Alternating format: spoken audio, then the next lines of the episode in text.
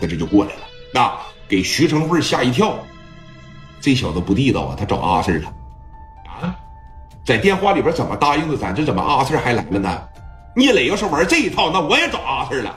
徐成慧直接说了一句这话啊！他要是玩阿 Sir，他要是找白道，那我也找了。金大勇说了：“不不不不不，大哥呀，那不是阿 Sir，那是聂磊的车。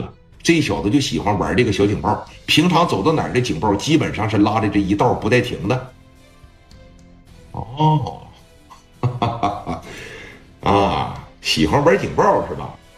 那行啊，那行。说话间，磊哥这边也到了，从车上这一下来，叶涛在假日酒店里边等着啊。叶涛还没来呢，说你看这个时候，哎，从车上下来了，一百四五十号人，有的人手里边呢拿着五连，有的人手里边呢说拿着镐把啊，拿着砍刀，反正这一百多人吧，手里边就基本上没闲着的，往这一站。就像那个时候，东北往事，咱大家伙都看着过吧？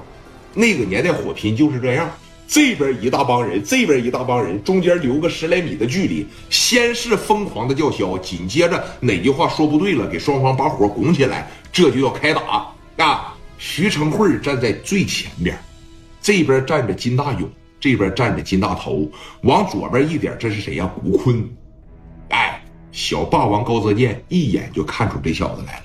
他绝对练过，真正练过的人，他都是有那个罗圈腿的。从小扎马步下叉，他那个腿就并不直。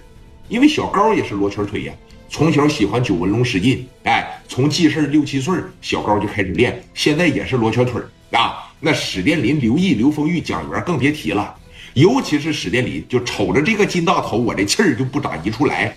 十多个人给我摁地上要砍死我，这得亏是于飞来的快呀。于飞当时往前这一顶啊，给五连叭就蹬出来了，啪的一炉膛火，怎么的？人都到齐了呀？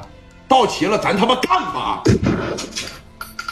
朝着天上哐就一枪，于飞就是在给你打气势啊！磊哥在这没吱声，戴哥在这也没吱声，手底下兄弟你就叫嚣呗。古坤当时往前面这一来啊，要说今天晚上故事就有点太精彩。为什么说习武之人跟习武之人他们之间爱较劲呢？啊，古坤这一站出来，一眼就瞅着小霸王高泽健了，说：“来，哥们，你出来来啊，你出来。”小高瞅了一眼正光，正光这边一点头，小高当时上去了。两个人呢有一个共通点，穿的全是唐装，大家伙能知道吧？习武之人呢？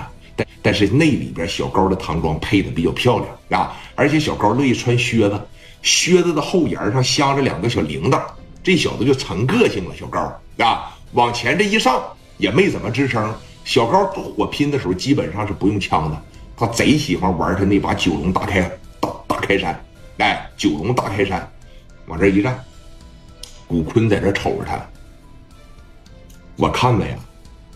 后边这一百多人里边，就你还能打？练过是不，兄弟？小高当时给来了一句：“你不也练过吗？” 怎么的？单挑啊？高泽健。